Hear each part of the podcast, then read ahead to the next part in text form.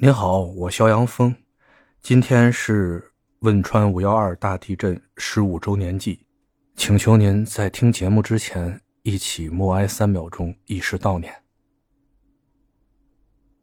为什么在今天都要过完的时候，我才把这条音频放上来呢？因为我一直在等，等哪位主播录个相关的节目啊，我到人家那评论区里一块儿大家调研一下。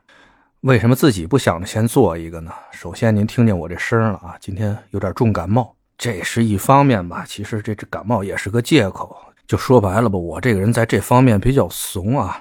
之前做节目也说过，我去了很多次南京大屠杀纪念馆的门口，我都没下决心进去，实在是怕一大老爷们在里边哭的梨花带雨的，有碍观瞻。这五幺二也一样。我相信啊，他对于我们每一个中国人来说，都是心上的一块伤疤吧。我是没那勇气啊，没事就去动它去，这点是我自己的问题，我怂我认。但等了一天吧，咱这喜马平台上，我看没一位主播聊这五幺二十五周年祭这个事情的。再结合上一个多月以前我特喜欢的一位艺人的周年祭吧，嗯，声势做的不小，好像当时平台还做了一个专题的活动以示纪念啊。我自己在当天呢，也是又看了一遍《霸王别姬》以示悼念呗。而在今天呢，汶川五幺二十五周年祭的时候，我觉得过于安静了，等了一天也没等到其他主播能做个节目，让我在底下一块悼念一下。这估计啊，各位想的跟我一样，要不呢想着上人家节目底下悼念一下，要不然呢也是不忍心再揭这个伤疤，所以呢实在没忍住，就做了这期节目。巧合的是呢，今天四川甘孜州泸定县又发生了多次地震，最高达到了四点五级。再回想起二零零八年的五月十二日，四川汶川地区呢。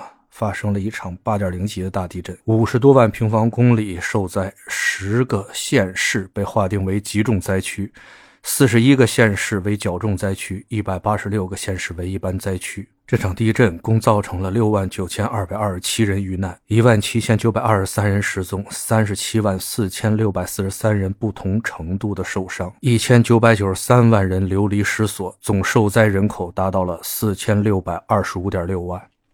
我看到，网上有人问：对于这种天灾来说，我们纪念它有什么意义呢？纪念了遇难者能死而复生吗？纪念了天灾该来的时候，它就不会来了吗？我觉得吧，前世不忘后世之师，有一些天灾和人祸是我们不能也不应该去忘记。只有铭记这些苦难，我们才会认真的去思考。